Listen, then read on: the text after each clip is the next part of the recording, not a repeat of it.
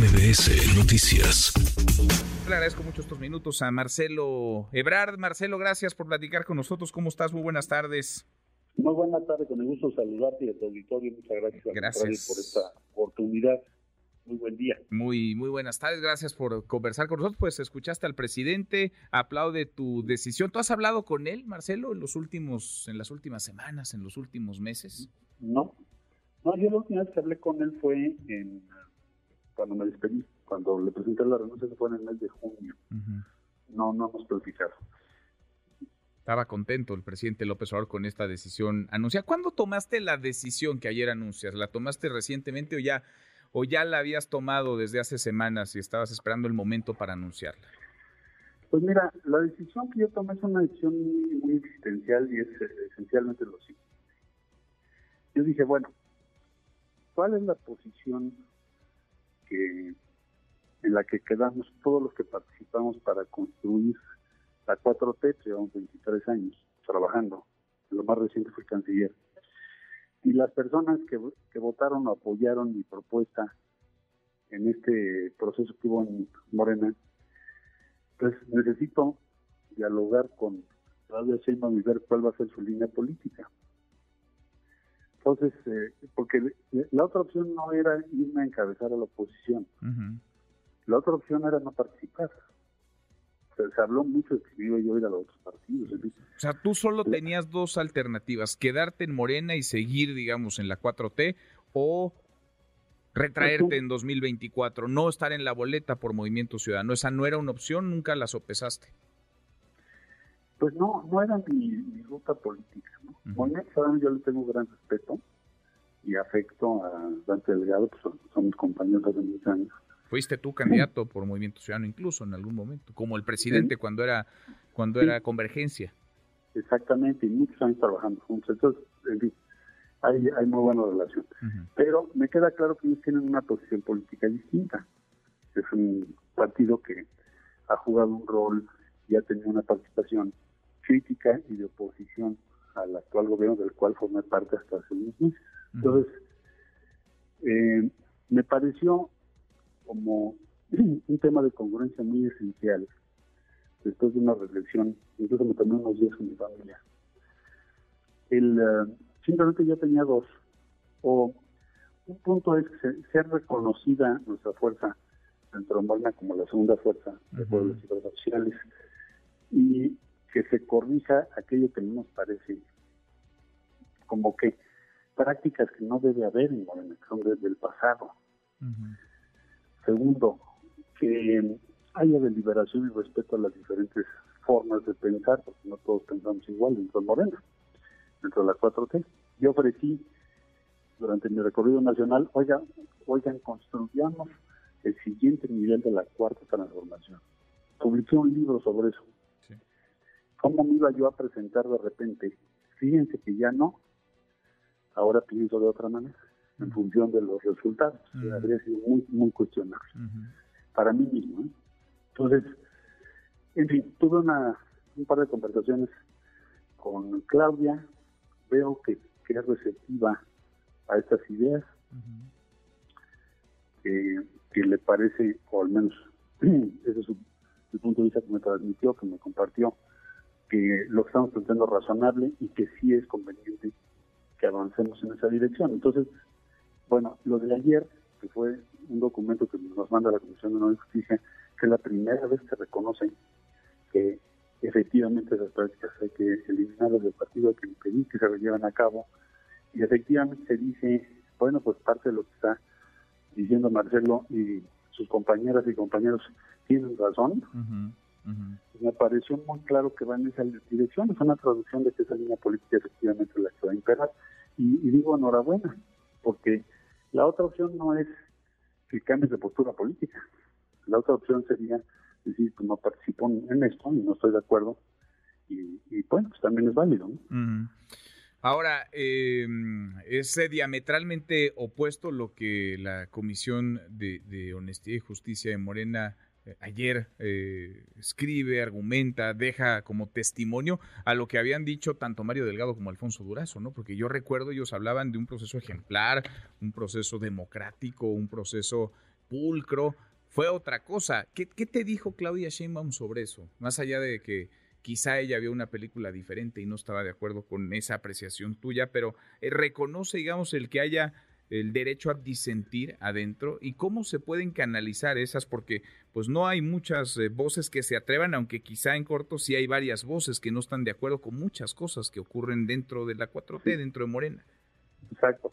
Yo creo que es, una línea política distinta, lo que ves ayer en ese texto, a lo que habíamos visto en otras, pues cuando menos hasta hace muy poco, hasta este, este lunes.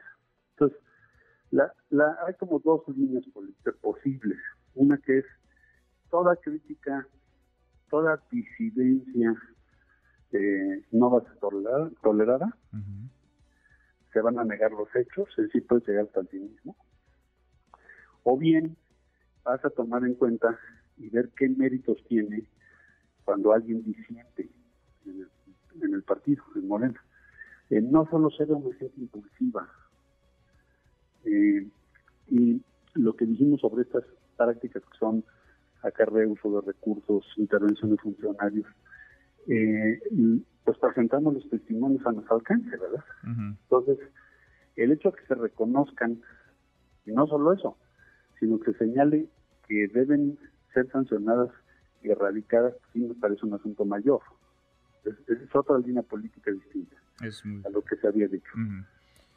Ahora, en estas conversaciones fueron dos, nos decías, eh, ¿hace cuánto? ¿Hace cuánto platicaste con Claudia Sheinbaum por última vez que te llevó ya, pues digamos, a, tomar esta definición, la que anunciaste pues, ayer? En, las últimas dos semanas aproximadamente eh, fueron esas conversaciones. Antes hubo otras otros eh, intercambios, pero no no de nosotros personalmente, sino a través de otras personas. Pero ahí se sentaron ustedes a la mesa, tú y ella. Sí, y entonces lo que yo decía es, a ver, te comento qué es lo que estamos presentando y por qué esta posición. Pienso que muchos años hemos luchado porque estas cosas no sucedan, pero sí hay que decirlo, sí sucedieron y hay que corregir eso. Eh, segundo, ¿qué línea política piensas hacia el futuro? Porque aquel que disienta va a ser tipificado, excluido, etcétera, si podemos, como segunda voz dentro de Morena, expresar nuestras opiniones sobre muy diversos asuntos. Este es uno de ellos, pero habrá otros muchos, ¿no? ¿Cuál es la idea política que, que tú vas a, a sostener? o que tiene. Mm. Yo no puedo hablar en nombre de ella, pero te digo lo que me refirió en, esa conversación. Entonces, eh, lo que vi es una posición receptiva a los planteamientos que estoy haciendo y que entiendo pues suscriben las personas que nos apoyaron en todo el proceso hasta el día de hoy. Mm. Receptiva y me parece importante que ella tome una línea política en esa dirección me parece positivo. cuando, hablas de, que se reconozca a Marcelo Ebrard y a el equipo que le acompaña y las eh, miles de personas que acompañan también tu proyecto, que se les reconozca, eh, ¿estás eh, imaginando algo así como el reparto, digamos, de, posiciones, de candidaturas o una especie de grupo, no sé si tribus es el antecedente, digamos, más inmediato en el, en el PRD, grupos políticos, digamos, eh, internos dentro, dentro de Morena? Yo, yo diría primero el, el principio del derecho a disentir. Eh, segundo, las ideas que hemos mantenido. Sí, vamos a un segundo este, nivel de la cuarta transformación, entonces pues hay que incluir a las clases medias, hay que acercarnos a otros sectores, hay que reducir el antagonismo.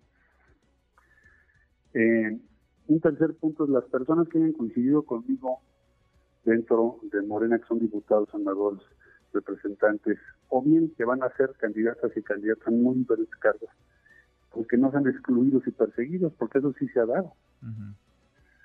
Que tengan condiciones equitativas, justas, para participar y defender sus ideas.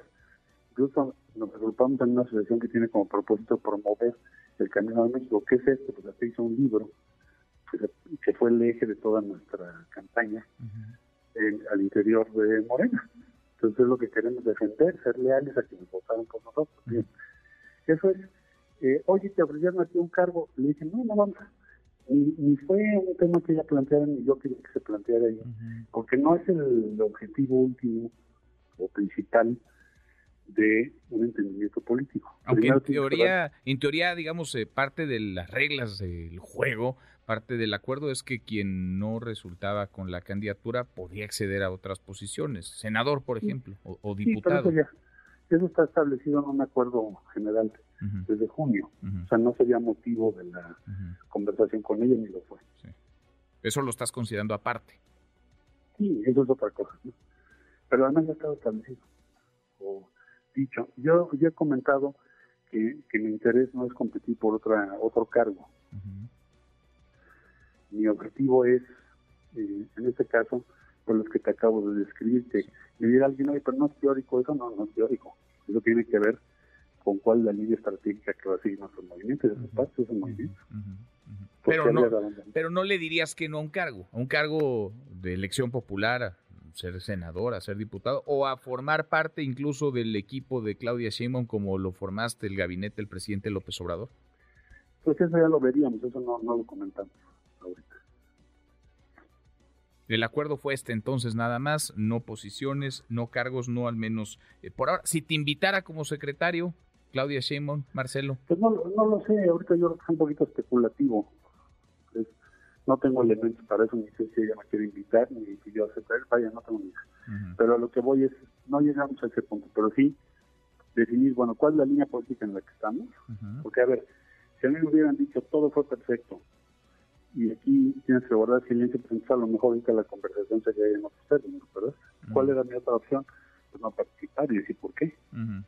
¿Con Dante Delgado hubo reunión? ¿Hubo diálogo? ¿Hubo llamadas? ¿Hubo algún tipo de acercamiento? Más allá de este cariño y de la historia que tienen ustedes dos. Dante y yo siempre hemos estado en comunicación y en contacto. Eh, él como senador y yo como canciller, además somos buenos amigos. Pero yo no me reuní con la dirigencia de Movimiento Ciudadano ni nada por el estilo. Si es tu pregunta, no, no ocurrió. No, con la dirigencia no, pero con Dante Delgado la comunicación esa siempre ha existido, siempre ha estado. Sí, siempre. Siempre ha estado. Ayer, buen amigo. ayer platicaba con Xochil Gálvez, eh, nos decía esto cuando le pregunté sobre ti, hablaba, hablaba así, la próxima candidata del frente a la presidencia, Marcelo. Yo le tengo buena lida, Marcelo pero creo que, no sé, falta carácter para mandarlos al carajo, porque no es la primera vez que se lo hacen, ya se lo han hecho otras veces. Entonces, no me quiero poner en sus zapatos, él sabe por qué permanece, pero híjole, está en el lugar donde te patean, no, no está padre. Pero bueno, mis respetos y mi solidaridad para Marcelo y pues, ojalá le vaya bien mis respetos y solidaridad, pero dice Xochil Gálvez que te quedas en donde te maltratan, en donde te patean, Marcelo. Bueno, bueno, yo, mira, yo respeto mucho a Xochitl, eh, hay que tener más carácter para ser congruente que para aventar las cosas. Creo que en política eh, necesita ser muy consistente. Y toda mi vida he tenido pues muchas decisiones muy difíciles y en esta ocasión pues no es la excepción. Pero lo que no voy a hacer es andar de veleta, mano, cambiando de posición de un día a otro, porque eso no me, no me para mí mismo no sería conveniente ni aceptable. Marcelo, por último, estoy platicando con Marcelo Ebrard, eh, te quedas en Morena, no hay duda, te quedas en la 4T, pero sigues también con el Camino de México. ¿En qué se podría convertir el Camino de México? ¿En una especie de corriente interna? ¿En un partido político? ¿En una línea de pensamiento? ¿Qué podría pasar con el Camino de México, no solamente de cara al 24, sino para lo que venga después, Marcelo? Es una línea política y un espacio de encuentro político consistente con el respaldo que obtuvimos en el proceso de selección de candidato y consistente con lo que hemos defendido toda la vida. Es lo que vamos a hacer. ¿El bastón de mando tú lo ves en manos del presidente o de Claudia Sheinbaum? Pues este acuerdo yo lo hice con Claudia, yo con el presidente no he hablado, como te decía. Te agradezco, Marcelo, te agradezco estos minutos. Gusto en saludarte, como siempre. Muchas gracias. saludarte, mucho gusto. Igualmente, gracias. Muy buenas tardes. Es Marcelo Ebrard, que ayer anuncia esta decisión. Se queda en Morena. Muchos le han criticado, otros han pensado que quizá pudo haber dicho exactamente lo mismo un par de meses atrás. Ahí están sus razones, ahí están los argumentos, los elementos que le llevaron a tomar esta definición ayer anunciada y quizá largamente pensada. Redes sociales para que siga en contacto: Twitter, Facebook y TikTok. M. López San Martín.